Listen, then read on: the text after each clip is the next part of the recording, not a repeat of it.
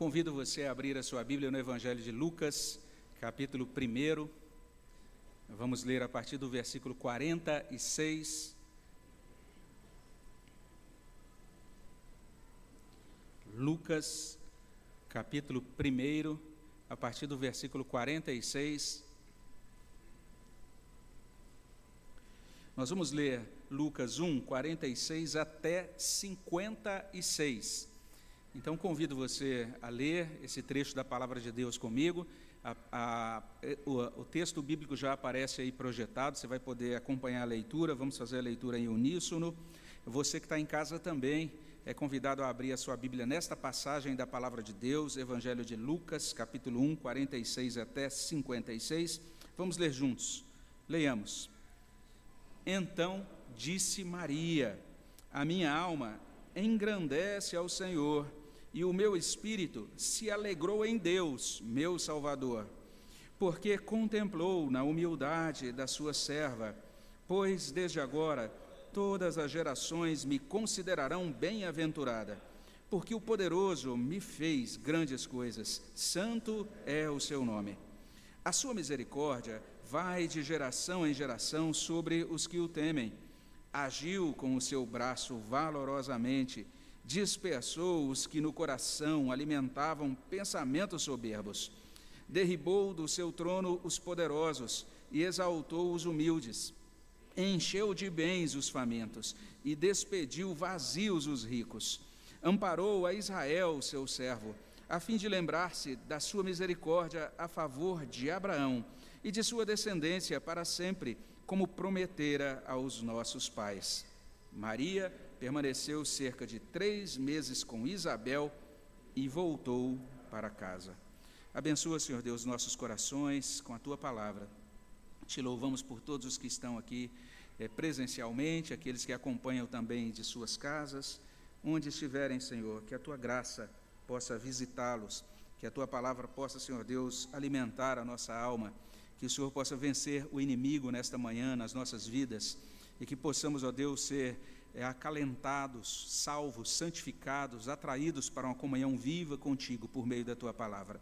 É o que pedimos no nome de Jesus. Amém, Senhor Deus.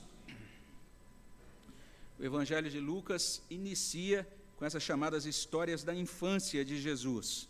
É um evangelho único nesses termos, né? com exceção de Mateus, a gente vê aqui em Lucas essa preocupação em documentar algumas coisas, alguns fatos acerca da chegada de Jesus nesse mundo.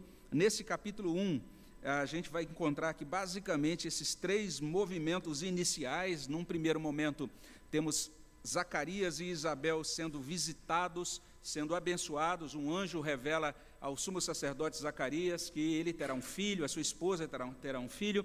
Esse filho precederá o Senhor Jesus Cristo na obra de redenção. A gente pode conferir isso em Lucas 1, de 5 até 25. Num, em um segundo movimento, no movimento seguinte, Maria é visitada e abençoada. O anjo Gabriel revela-se a ela, diz a ela que ela será a mãe do Redentor, e é um momento muito especial é, da vida dela, da história da salvação, e a gente pode conferir esse segundo movimento nos versos 26 até 38 do capítulo 1 de Lucas. No terceiro movimento, Maria visita Isabel as duas se encontram e é, existe naquela ocasião uma consolação mútua, ambas desfrutam de uma alegria modesta, uma alegria no Senhor, como a gente pode conferir versos 39 a 45 do capítulo 1. E naquele contexto, na casa de Isabel, Maria louva a Deus, louva ao Senhor. Ela entrou esse cântico que nós terminamos de ler, esse cântico é conhecido como Magnificar e ela glorifica a Deus em resposta ao que Deus fez na vida de Isabel, aquilo que Deus fez na sua própria vida.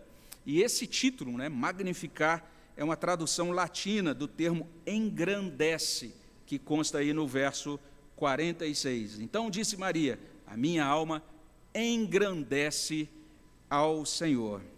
É a primeira canção natalina registrada por Lucas. Essa canção esse cântico de Maria tem duas partes, né? num primeiro momento, numa, numa, introdução, a gente encontra o louvor de Maria pela ação de Deus em favor dela, versos 46 a 50, e isso é seguido de declarações sobre a ação divina, o modo como Deus age em favor de todos os crentes, versos 51 até 55, depois tem a, a, a frase, né, o parágrafo que fecha o relato.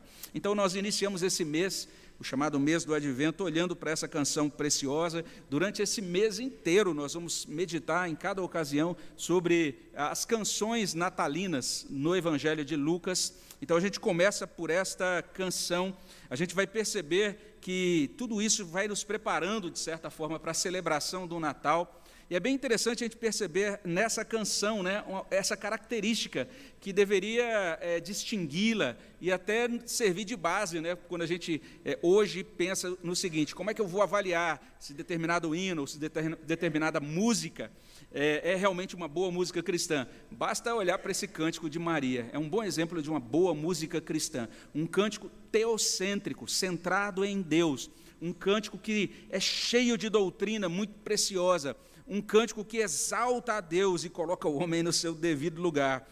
É interessante e maravilhoso esse magnificar. Sendo assim, nós nos aproximamos desse trecho das Escrituras, em primeiro lugar, meditando em quem Deus é, porque o cântico vai falar sobre isso. Quem Deus é. Além disso, a gente vai verificar também, olhando para esta, para esse louvor de Maria, o que Deus faz. Então vejamos primeiramente quem Deus é. Perceba, Maria começa dizendo que Deus é grande. É assim que começa o cântico. As suas palavras iniciais enfatizam a grandeza de Deus. Então disse Maria, verso 46: A minha alma engrandece ao Senhor. Uma outra tradução, é, uma, a Bíblia ISV, ela traz assim: A minha alma magnifica ao Senhor, bem próximo do termo latino, né, magnificar. Bem interessante isso. E o nosso muito é, instruído reverendo doutor é, Odair Olivetti, ele propõe uma tradução assim: A minha alma exalta a grandeza do Senhor. Então Maria começa faz, é, apontando para a grandeza do Senhor. A minha alma engrandece. Ela faz eco ao autor de Salmos 34, versos 2 e 3 Ali a gente encontra, Salmo 34, 2 e 3, o seguinte: Gloriar-se-á no Senhor a minha alma, os humildes o ouvirão e se alegrarão.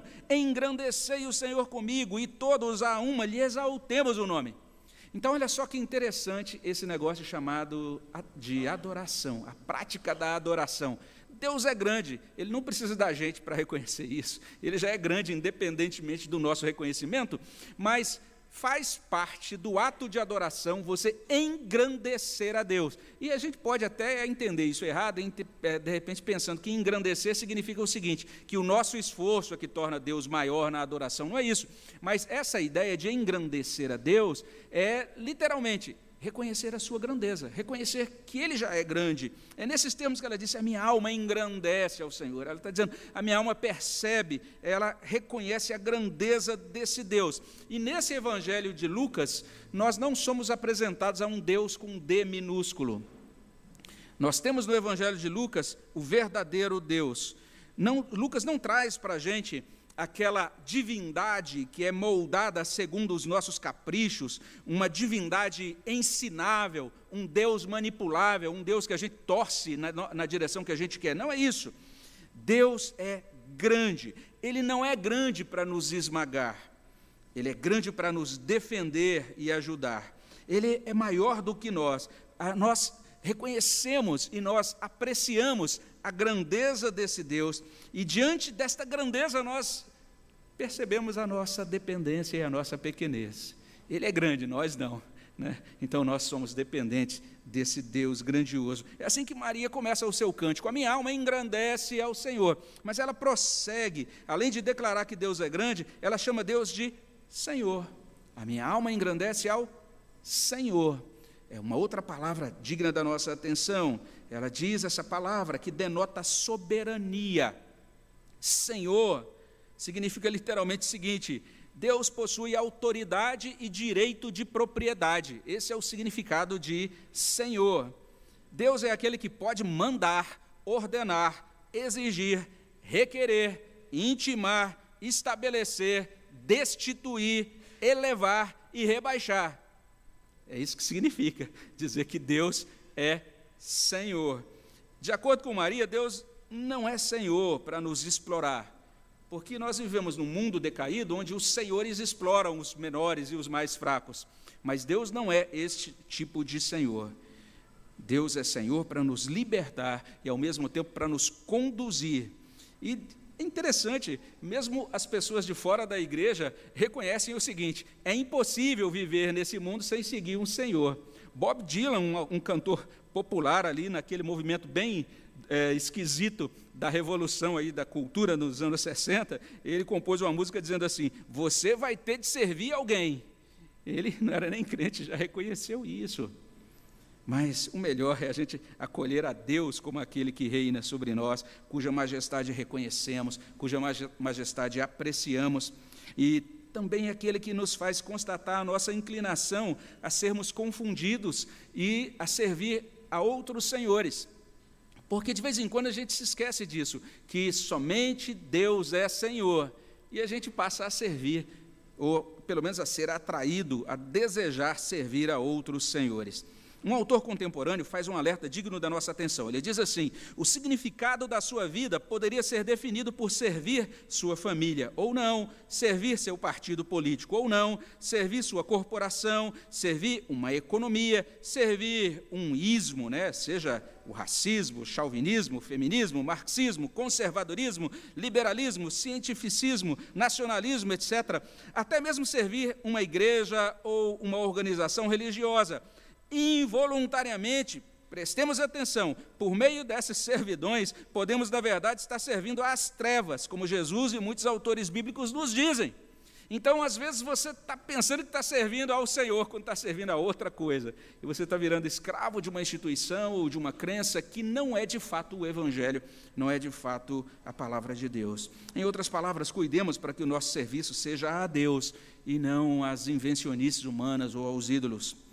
Além disso, veja só, Maria chama Deus de meu Salvador, verso 47. O meu espírito se alegrou em Deus, meu Salvador. E agora, mais uma vez, ela nos faz lembrar dos Salmos, agora, Salmo 18, verso 46, que traz: Vive o Senhor, e bendita seja minha rocha, exaltado seja o Deus da minha salvação. Olha só essa ênfase em Deus da salvação. Na sua intenção de salvar, Deus nos contempla e Deus nos concede bem-aventurança, como Maria expressa aí no verso 48. É o Deus da minha salvação. Daí o verso 48, porque contemplou na humildade da sua serva, pois, desde agora todas as gerações me considerarão bem-aventurada. Esse é o Deus Salvador. Ele nos contempla, ele nos enxerga, ele nos chama por nome e ele nos concede bem-aventurança, assim como ele concedeu a Maria. Em outras palavras, Deus vem nos ajudar. Por que ele faz isso? Porque ele vem trazer salvação, porque ele se revela, porque ele age como um salvador, porque salvação é a nossa maior carência. Esse é o fato. Sem Ele nós nos perdemos, sem Ele nós nos desviamos do caminho, sem Ele nós somos arrastados pela fúria das águas escuras, sem Ele nós apodrecemos em iniquidade, sem Ele nós somos desesperadamente nós mesmos, decaídos, ruinzinhos de, de fazer dó, vazios, destituídos de qualquer esperança. Deus nos faz constatar as nossas cadeias e nos salva. E nós então reconhecemos e apreciamos a ação redentora de Deus que nos alcança em Jesus Cristo. Mas olha só esse cântico de Maria, irmãos. Além de, de, do mais, ela vai dizer que Deus é poderoso. Verso 49. Porque o poderoso me fez essas coisas. Olha o iníciozinho do verso 49. E muitos provavelmente, né, especialmente é, dependendo da sua idade aí, mas muitos provavelmente assistiram aquele clássico do cinema, O Poderoso Chefão. Um filme que levou muita gente para o cinema e que muita gente ainda faz questão de assistir de novo nos canais de streaming, mas é uma obra que relata exatamente isso: o uso do poder para esmagar e destruir. É o que mostra aquela, aquela, aquela trilogia ali. É muito melhor, ao invés de prestar atenção no poderoso chefão, você prestar atenção no Deus Todo-Poderoso, no Deus poderoso que é mencionado por Maria aqui, porque Ele é poderoso, mas ao mesmo tempo Ele interage conosco. Isso deveria bastar para a gente entender o privilégio que a gente tem, porque Maria diz: O poderoso me fez estas coisas. Que maravilha! A gente pode parar um pouquinho, pensar em alguns eventos da nossa vida e reconhecer o seguinte: o poderoso nos fez grandes coisas. Que maravilha termos esse Deus. E Ele não é poderoso para nos manipular ou extorquir, mas para abençoar, para suprir. Então Ele é mais forte do que nós, cuja força nós reconhecemos, apreciamos. É aquele que nos faz constatar a nossa fraqueza. A gente percebe, Ele é poderoso, eu não sou. É Ele que possui todo o poder. E daí a gente adora esse Deus, como a igreja lá em Apocalipse capítulo 5, verso 11, digno é o cordeiro que foi morto, de receber o poder e riqueza e sabedoria e força e honra e glória e louvor. Mas se isso não bastasse, Maria diz ainda que Deus é santo. Olha só o final do verso 49. Santo é o seu nome. É isso que Maria diz. Ela afirma que o nome de Deus é santo. Isso pelo menos me faz lembrar de Isaías capítulo 6. Eu acho que a gente realmente é conduzido àquele texto, àquela passagem de Isaías 6, 3 que mostra a adoração dos anjos, e os anjos declarando: Santo, Santo, Santo é o Senhor dos exércitos, toda a terra está cheia da sua glória. Então, santidade e glória caminham juntas em Deus. Quando a gente pensa nisso, santo é o seu nome, isso indica que Deus é juiz corretíssimo. É o primeiro indicativo da santidade de Deus. Deus é incorruptível, Deus é imparcial, Ele é 100% íntegro, e daí implacável contra os transgressores. Esse é o sentido primordial de santo. O autor da carta aos Hebreus sabia disso muito bem, daí ele escrevia isso, né, Hebreus 10, 31. Horrível coisa é cair nas mãos do Deus vivo. E em seguida ele escreveu lá em Hebreus 12, 29, o nosso Deus é fogo consumidor. Olha só, Deus santo. Por outro lado, o termo santo indica algo maravilhoso: Deus jamais é injusto. Isso é, isso é impressionante. Ele é bom, ele é honesto, ele é puro em suas motivações e ações tudo o que Deus faz é correto. Nada do que ele faz é ruim, desagradável ou imperfeito, né? Aquilo que vemos lá em Romanos 12, verso 2. A vontade de Deus é boa, ela é agradável, ela é perfeita. E ainda que a nossa percepção, às vezes, né, que é carcomida pela depravação, nos comunique outra coisa, nós caminhamos por fé. É o que diz Hebreus também 10, 38, né? Todavia o meu justo viverá por fé. Então, mesmo quando passamos pelos momentos mais difíceis, a gente pode dizer: Deus é santo, Deus é bom. Então, Ele não está fazendo nada de errado. Eu vou continuar adorando, servindo, caminhando com esse Deus em toda circunstância. Ele não é santo para nos fulminar, mas para nos dar segurança do seu caráter, da sua fidelidade, para nos fornecer também um modelo de transformação da alma. Por isso que a Bíblia diz: sede santos, como eu sou santo. Olha o padrão aí, olha para Deus, olhamos para Ele, para o autor e consumador da nossa fé. E nós reconhecemos e apreciamos essa santidade. O salmista diz até, até usa uma expressão meio enigmática, não é? Ele diz nós devemos adorar a Deus na beleza da sua santidade. Olha que expressão bonita. Mas ele encontra beleza, ele acha que Deus é belo, é bonito. Por quê? Porque ele é santo. Mas Maria conclui agora a sua lista de atributos.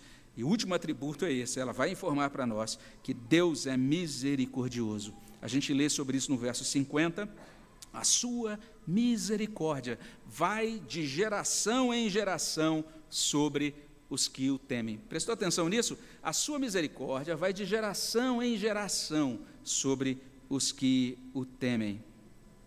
Então, se nós somos pequenos, até podemos usar essa palavra aqui, né? Pusilânime, palavra pouco usada, né? Que significa o seguinte: medrosos, é esse, esse é o significado, né? Fracos. Se nós somos, além disso, rebeldes, ou seja, iníquos, pecadores, por que é que Deus se digna a fazer grandes coisas? Porque Ele é misericordioso. Olha só que beleza o cântico de Maria. Ele quis ter misericórdia de nós, Paulo explica isso em Romanos capítulo 9, verso 15: Terei misericórdia de quem me aprouver ter misericórdia. Compadecer-me-ei de quem me aprouver ter compaixão. Então Deus olhou para a gente desse jeito que a gente foi descrito. E ele diz: Eu quero ter misericórdia dessa pessoa, eu quero dar o meu amor a essa pessoa, eu quero enviar o meu filho para morrer, para salvar esta pessoa. Que maravilha a mensagem do Natal. Deus sente a nossa miséria. Esse é o significado de misericordioso. Os muçulmanos adoram a Alá, que eles chamam de misericordioso e clemente. Para nós cristãos, a misericórdia divina só pode ser devidamente compreendida no contexto da obra de Jesus Cristo. Então a gente olha para Jesus Cristo e diz: olha o amor de Deus aí, olha a misericórdia de Deus em Cristo, como é mostrado aqui no Evangelho de Lucas. Resumindo, é isso que Maria faz nesse primeiro cântico de Natal chamado Magnificar. Ela é tomada de maravilhamento e ela louva o Senhor. Como é que ela louva? Ela diz: Deus é esse Deus. Olha só o Deus verdadeiro, o Deus de Israel. E veja só, Olha o que esse Deus faz. É a segunda coisa que encontramos aqui. Maria, agora em segundo lugar, vai dizer: Olha bem o que Deus faz. Então, depois de dizer quem Deus é, ela vai dizer o que Deus faz. Então, ela vai afirmar isso a partir do verso 51. Ela vai dizer no verso 51 que Deus age valorosamente. Verso 51. Agiu com seu braço valorosamente, dispersou os que no coração alimentavam pensamentos soberbos. E a gente tem a tradução do reverendo Odair Olivetti, que é a seguinte: ele fez proezas com o poder do seu braço. E essa fala de Maria, que ele agiu, ou que Deus age valorosamente, tem conotações até militares, está descrevendo Deus como um campeão que vence batalhas, que espalha os oponentes. E essa ação de Deus, agindo valorosamente, se desdobra nos versos seguintes, verso 52 derribou do seu trono os poderosos, exaltou os humildes, encheu de bens os famintos, despediu vazios os ricos. Ou seja, Deus abençoa os humildes, Deus despede vazios os orgulhosos. Que coisa maravilhosa! Nós podemos pensar em como nós temos caminhado longe de Deus, porque muitas vezes somos orgulhosos, muitas vezes somos bastante teimosos até a gente nunca deve se esquecer da mensagem básica do Evangelho. A mensagem é a seguinte: há desgraça na autonomia. Essa é a mensagem.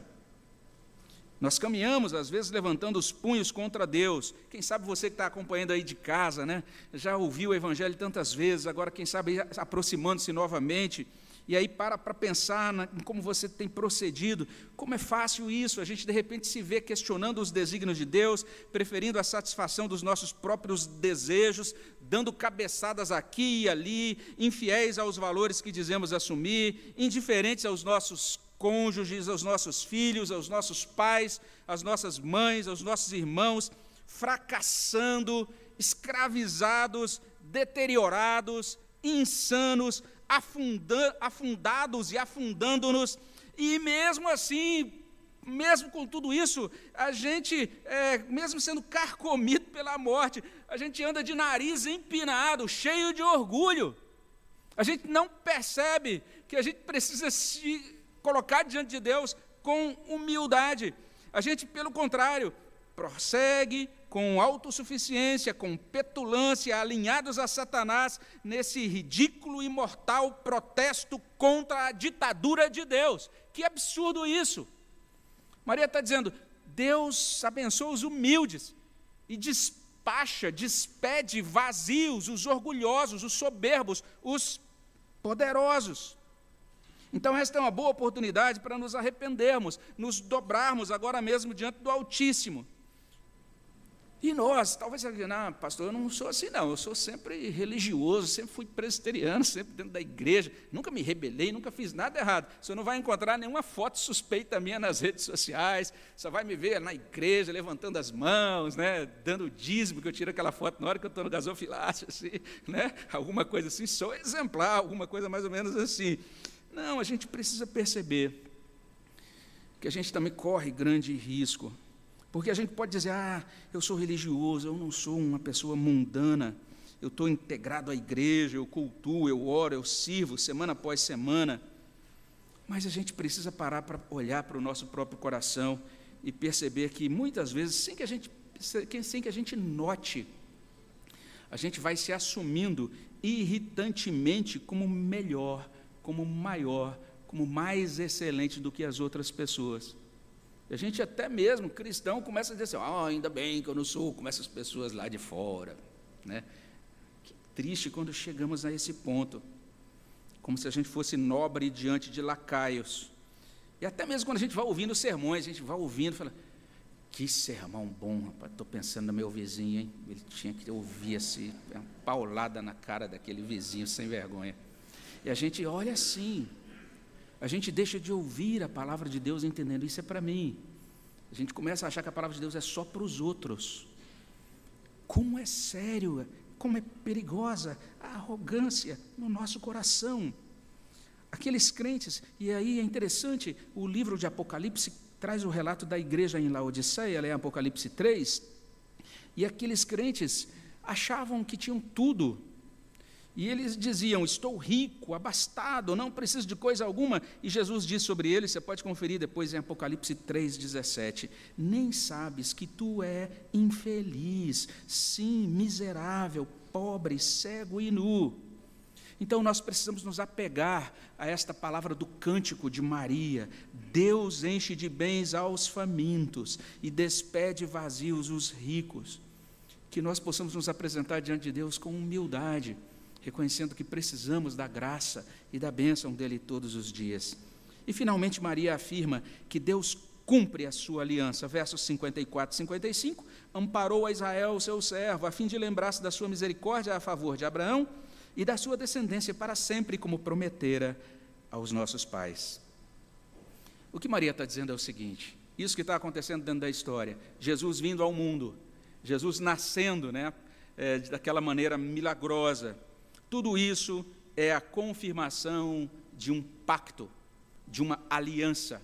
Ela está dizendo: o Senhor se lembrou da aliança, a aliança que o Senhor firmou lá atrás com o pai Abraão.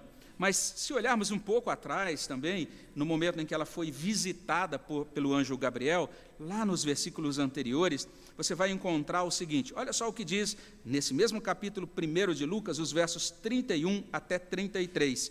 Eis que conceberás e darás à luz um filho, a quem chamarás pelo nome de Jesus. Este será grande, será chamado Filho do Altíssimo. Deus, o Senhor, lhe dará o trono de Davi, seu pai. Ele reinará para sempre sobre a casa de Jacó e o seu reinado não terá fim. É um apontamento para a aliança que Deus fez com Davi. A promessa que Deus fez a Davi de que um descendente de Davi sentaria no seu trono eternamente. O que Maria está colocando, ela ouviu do anjo, agora ela expressa no louvor: amparou a Israel, seu servo, a fim de lembrar-se da sua misericórdia a favor de Abraão e de sua descendência. O Senhor fez promessas, o Senhor fez pacto, os pactos, alianças, e o Senhor cumpre as suas promessas. É isso que Deus faz o desdobramento, o que nós estamos vendo aqui é o desdobramento dos pactos que Deus fez desde a criação. E o pacto da criação, agora sendo confirmado pelo pacto da redenção, tudo isso foi anunciado pelos profetas e agora está sendo consumado por Jesus, ou seja, Deus dirige a história, Deus conduz a história, a história possui sentido pelo fluir do decreto divino, é o cumprimento do decreto divino, como a gente tem dito em algumas ocasiões. Então, esta é a afirmação, a declaração, né, é, a adoração que Maria apresenta ao Senhor nesse cântico Magnificar, o primeiro cântico de Natal do Evangelho de Lucas. Ela louva o Senhor, destacando quem Deus é, o que Deus faz. E é interessante o que consta aqui nesse verso 56. Depois dessa declaração, nesse texto, até nesse ponto, até o verso 55 em formato poético, a gente tem agora o texto em formato narrativo. O verso 56 diz: Maria permaneceu cerca de três meses com Isabel e voltou para casa. É interessante, já concluindo, né, a gente perceber essas palavras finais. Ela dedicou um tempo para ficar com Isabel, provavelmente até a aproximação do nascimento de João Batista. Isabel estava grávida, já é, com mais de seis meses. Nesse momento, então, Maria vai visitá-la e depois daquele momento de conversa inicial, de alegria no Senhor, Maria é tomada aí dessa admiração, desse maravilhamento, louva a Deus, entoa esse cântico e depois permanece alguns dias mais com a sua prima. Então, veja a ordem das coisas. Primeiro Maria adorou, depois Maria serviu a sua prima Isabel. Daí a gente pode perguntar, né, o que é que nós podemos, o que é que nós devemos fazer diante dessa grandiosa revelação, depois de percebermos quem Deus é, depois de sabermos o que Deus faz? A resposta é adorar e servir. Foi o que aconteceu. Maria adorou e depois serviu. Será muito bom se aqueles que serão recebidos hoje como membros da nossa igreja estiverem dispostos, dispostos a começar as suas vidas como membros dessa igreja, adorando e servindo. E que bênção será né, se os irmãos que serão eleitos ou reeleitos hoje como diáconos da igreja também assumirem os mandatos novos com essa mesma disposição. Eu quero de todo o coração adorar e servir. Que seja assim, que Deus possa confirmar sua bênção, preparando o nosso coração para a celebração do Natal, nos dando essa disposição para adorar e servir, sempre orientados, né, sempre motivados por essas duas coisas. Nós sabemos quem Deus é e sabemos o que Ele faz. Louvado seja o nome do Senhor. Vamos orar. Senhor, abençoa os nossos corações, aplica a Tua palavra na nossa vida. Nós pedimos a Tua graça sobre nós para o restante do nosso culto, no nome de Jesus. Amém, Senhor. Como dissemos, nós estamos felizes nessa manhã porque teremos recebimento de membros. E a gente até meditou na semana passada sobre Atos, capítulo 9, verso 31, né? A igreja, na verdade, tinha paz por toda a Judéia, Galiléia e Samaria, edificando-se e caminhando no temor do Senhor e no conforto do Espírito Santo crescia em número. Então, nós estamos hoje é, alegres porque vamos receber novos membros na nossa igreja. O conselho examinou é, alguns candidatos no dia 26 e também hoje, e está, então, a partir desse momento, é, admitindo, né, por meio desse ato litúrgico, é, esses, irmão, esses irmãos, essas pessoas que eu chamarei aqui à frente. Nós vamos conhecer essas pessoas, eu vou pedir antes para mostrar aí as imagens, vamos ver se a gente consegue mostrar as pessoas que estarão sendo recebidas. Então, receberemos algumas pessoas por batismo em profissão de fé. O que é isso? São pessoas que vão receber é, o batismo aqui na nossa igreja hoje, vão confirmar a sua fé hoje. E eu vou, então, é, à medida que elas vão sendo mostradas aí, eu vou chamando essas pessoas aqui à frente. Né? Então, por batismo em profissão de fé, o nosso irmão João Hernandes Garcia, o nosso irmão Jonatas Souza Silva, a nossa irmã Joyce Silva, o nosso irmão Rubens de Grande Júnior, nossa irmã Daniela de Grande, nossa irmã Edna Souza, o nosso irmão Guilherme Carvalho.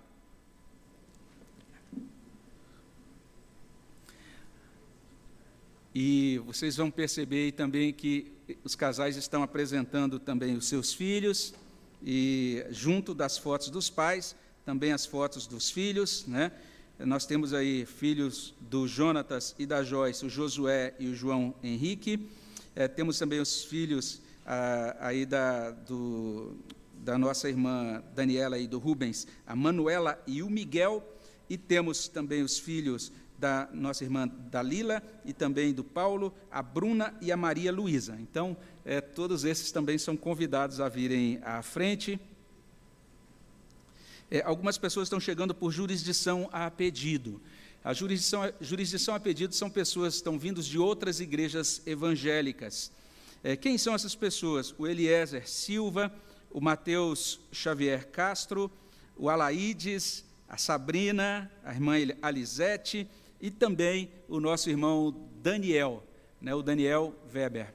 E quanto ao Daniel, gente, a gente teve que dispensá-lo hoje para ele aparecer aqui na frente, ele vir aqui à frente, para a lua de mel dele. Né? Ele casou ontem à noite. então, Daniel não vai estar aqui, mas é, ele já está sendo recebido. Podem vir à frente, podem vir todos vocês que eu mencionei, podem vir aqui à frente, por gentileza. É importante vocês virem para que todos possam ver vocês.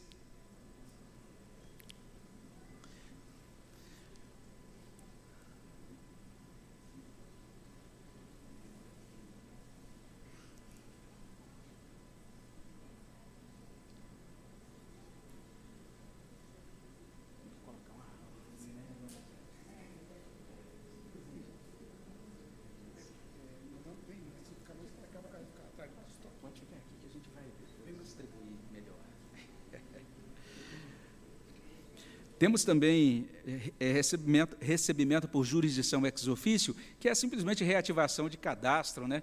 A gente está com muita alegria é, trazendo de volta aqui, reativando o cadastro da nossa irmã Marta Gomes. Né? E eu quero convidá-la à frente, não sei se ela vai estar aqui hoje, né?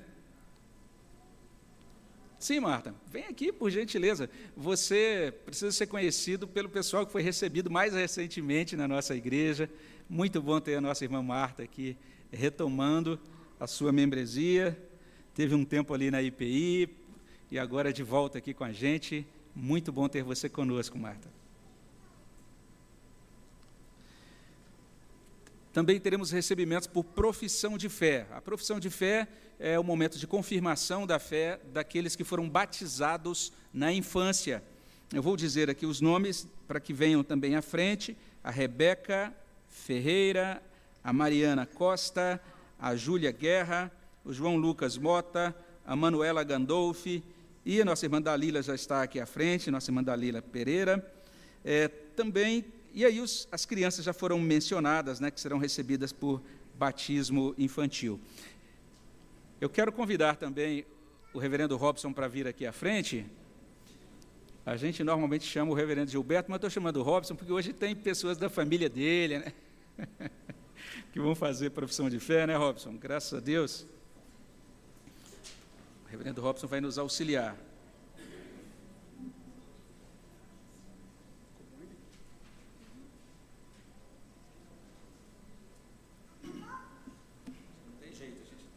costas para alguém aqui, né?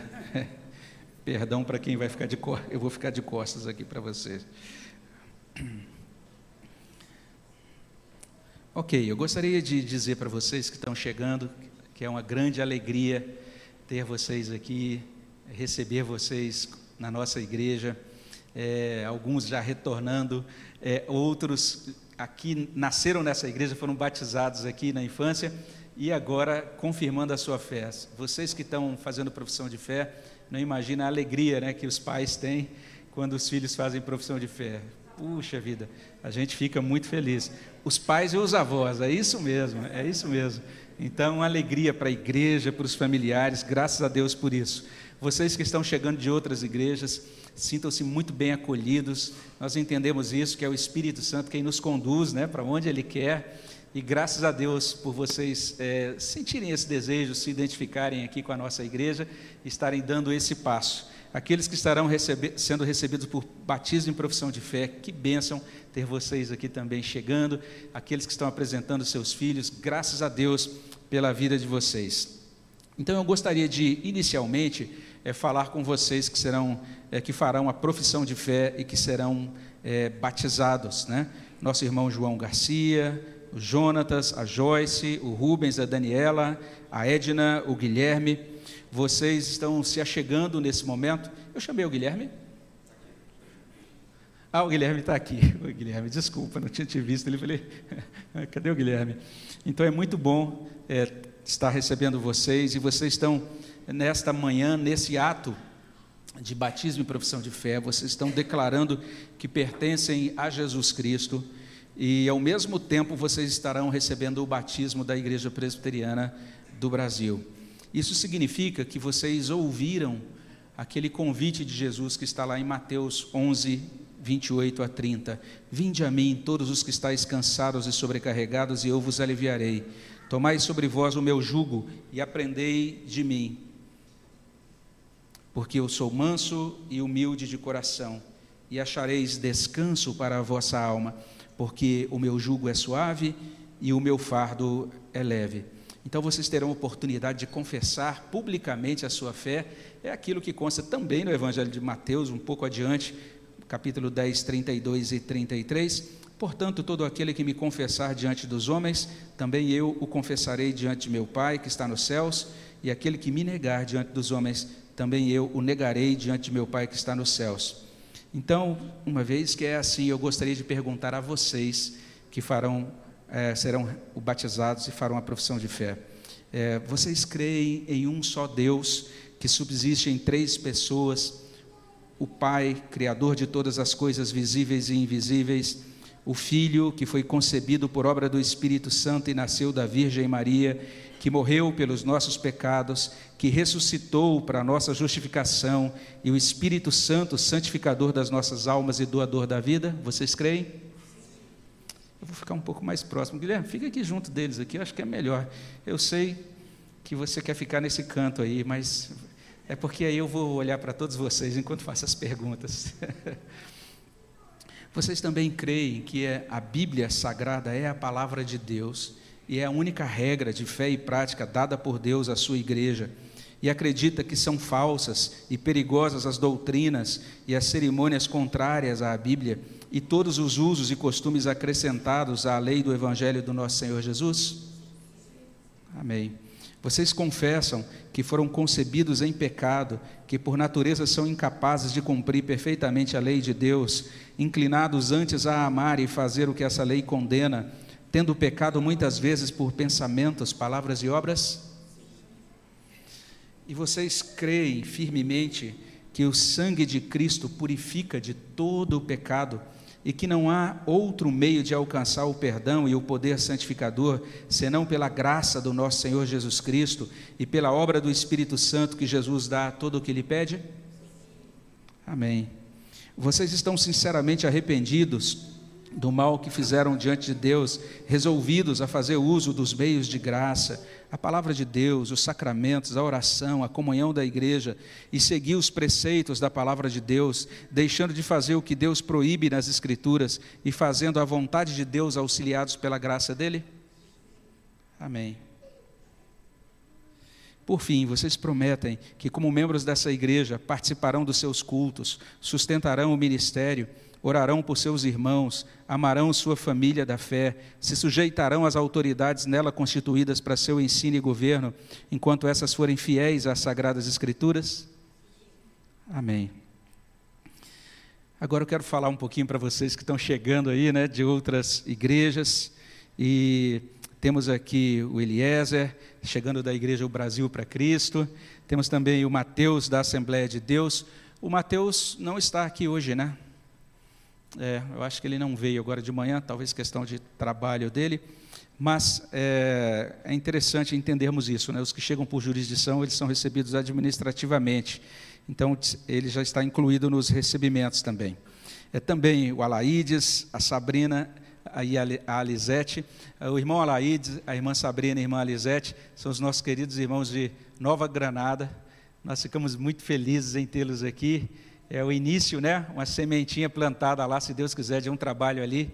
E a gente fica muito feliz pela chegada de vocês. Já chegaram animados e animando e já acolhendo, acolhendo ali uma reunião que tem acontecido na casa deles semanalmente. O Rogério tem estado ali com eles e a gente louva muito a Deus pela vida de vocês. Ficamos muito felizes pela chegada de vocês.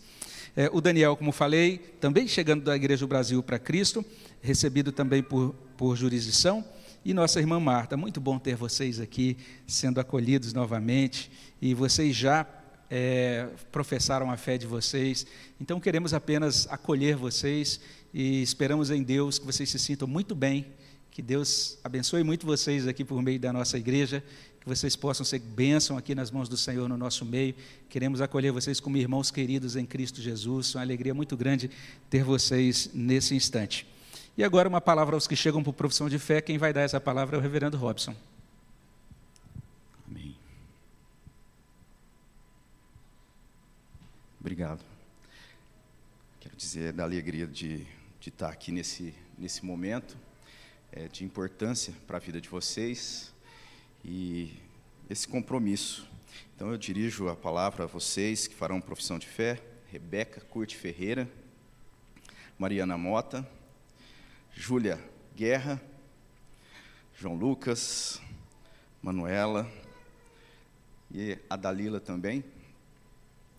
Vocês que farão profissão de fé já foram batizados quando nasceram ou quando seus pais, vindos de outras denominações, se tornaram membros da igreja. Vocês receberam o batismo como o selo da aliança para vocês tem sido de grande proveito serem membros da igreja, pois herdaram os benefícios da nova aliança.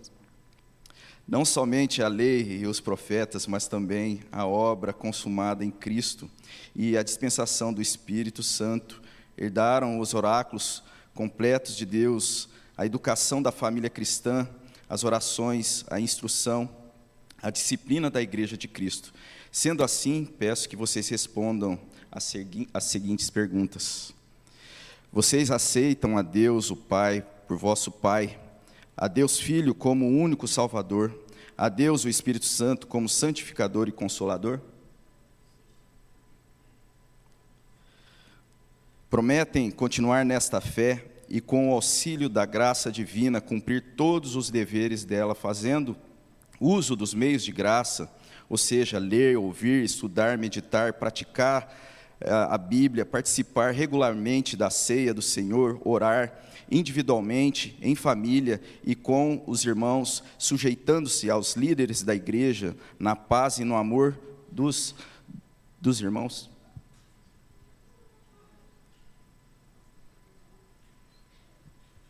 Lembrando que Paulo escreveu a Timóteo, eu recomendo a vocês que a bênção de Deus esteja ah, assegurando e fortalecendo a caminhada e a bênção de Deus na vida de vocês.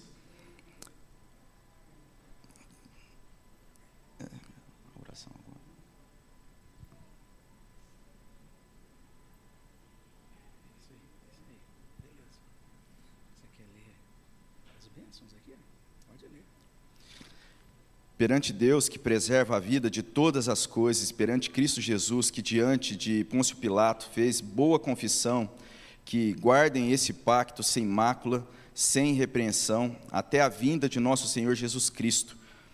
Em nome da igreja, da igreja de Jesus Cristo, seu Senhor e cabeça, sejam bem-vindos. Eu recebo vocês a plena comunhão com o povo de Deus. Como lemos em Isaías 54:10, porque os montes se retirarão e os outeiros serão removidos, mas a minha misericórdia não se apartará de ti, e a aliança da minha paz não será removida, diz o Senhor, que se compadece de ti.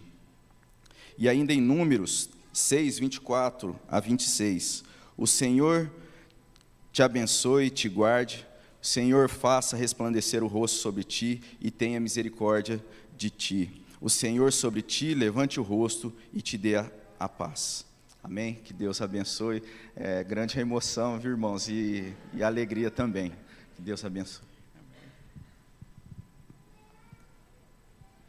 Desafio para o pessoal de TI. Projetem isso, por favor. Um tablet que flutue. E aí a gente vai poder andar assim, sem precisar ficar passando, segurando o microfone, passando ao mesmo tempo. Muito bom. É, quero agora dizer algo aos pais que vão apresentar filhos para batismo, né? Puxa vida, muitas falas diferentes, né? É, então nós temos aqui o Jonatas e a, jo e a Joyce batizando o Josué e o João. É, temos também é, o João Henrique Souza Silva Aliás, é isso mesmo, o João é o. É, desculpe, li errado aqui. Temos o Rubens e a Daniela batizando a Manuela e o Miguel. Temos a, a nossa irmã Dalila batizando a Bruna e a Maria Luísa. Então, vocês que vão apresentar os seus filhos, eu gostaria de dizer que quando fazem isso, vocês estão ancorados, né? existe uma base muito bonita, é, em uma palavra que nós lemos em Gênesis capítulo de, é, 17, versículo 7, que diz assim: Estabelecerei a minha aliança entre mim e ti e a tua descendência no decurso das suas gerações, aliança perpétua para ser o seu Deus e também da sua descendência. E uma vez que vocês têm essa disposição, eu quero fazer a vocês também algumas perguntas. Vocês prometem educar os seus filhos na crença que terminaram de declarar do Pai, do Filho e do Espírito Santo, como ensinada nas Sagradas Escrituras? Amém. Vocês prometem conduzir seus filhos pelos caminhos santos da cruz, servir de exemplo de vida com Deus, fazer todos os esforços para afastá-los de más companhias e maus exemplos, ensinar-lhes a Bíblia, trazê-los à igreja regularmente, ensiná-los a adorar a Deus com reverência e a amar os demais membros da igreja como irmãos? Amém.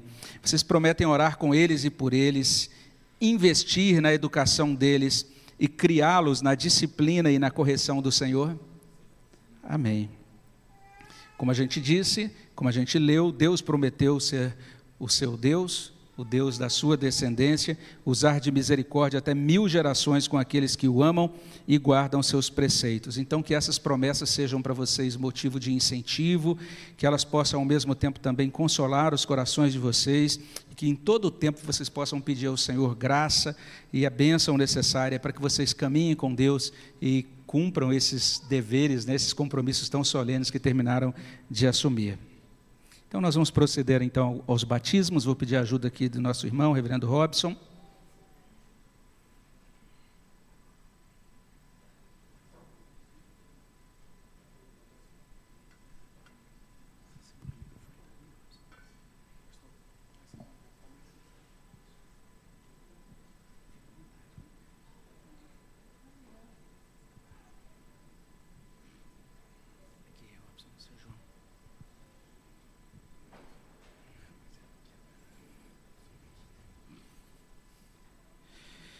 Irmão João, servo do Senhor, eu te batizo em nome do Pai, do Filho e do Espírito Santo. Amém.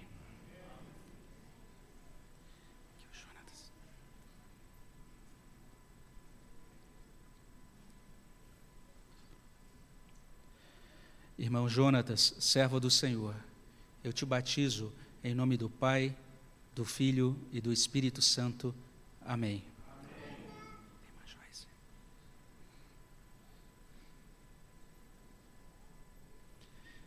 Irmã Joyce, serva do Senhor, eu te batizo em nome do Pai, do Filho e do Espírito Santo. Amém.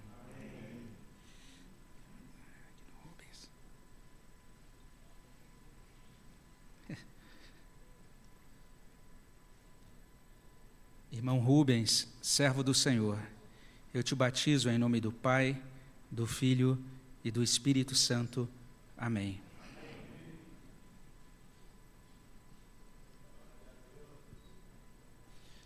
Irmã Daniela, serva do Senhor, eu te batizo em nome do Pai, do Filho e do Espírito Santo. Amém. Irmã Edna.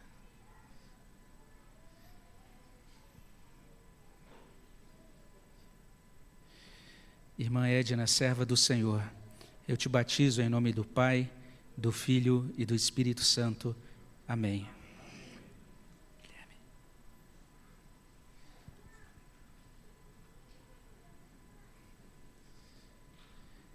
Irmão Guilherme, servo do Senhor, eu te batizo em nome do Pai, do Filho e do Espírito Santo. Amém.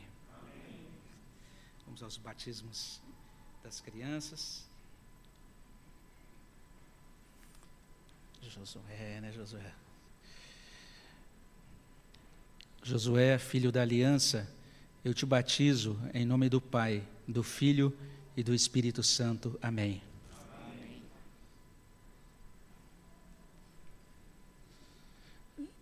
João, filho da promessa, eu te batizo em nome do Pai, do Filho e do Espírito Santo. Amém.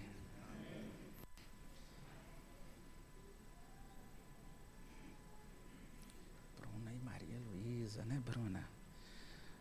Bruna, filha da promessa, eu te batizo em nome do Pai, do Filho e do Espírito Santo. Amém.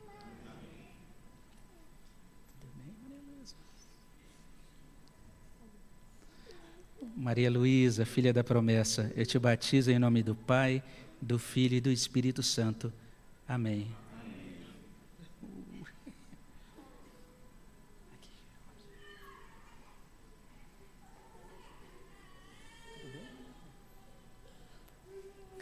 Manuela, filha da promessa, eu te batizo em nome do Pai, do Filho e do Espírito Santo. Amém.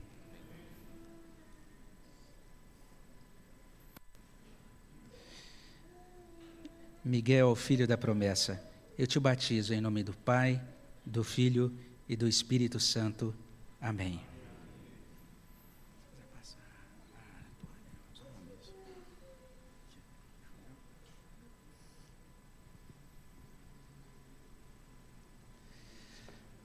Eu gostaria de perguntar à igreja nesse momento, é, a todos aqueles que estão felizes com a chegada desses novos membros, com as profissões de fé realizadas, todos aqueles que se alegram e querem acolher de coração a esses que chegam, que se coloquem de pé, por favor. Então vejam aí a alegria que nós sentimos nesse momento de participar com vocês. Para a gente é um grande privilégio tê-los chegando aqui na casa de Deus e que vocês possam realmente ter essa experiência, sentir aqui como família de Deus e sentir-se acolhidos e amados aqui no nosso meio. Que Deus abençoe ricamente a vida de vocês. Né? Eu convido você, né, que se levantou aí, quem sabe no final do culto, né, aproveite o dia de hoje para mandar mensagens, para cumprimentar esses que chegaram. Que Deus abençoe a todos. Nós vamos ter mais uma palavra de oração. Ó oh Deus, confirma tudo isso que realizamos.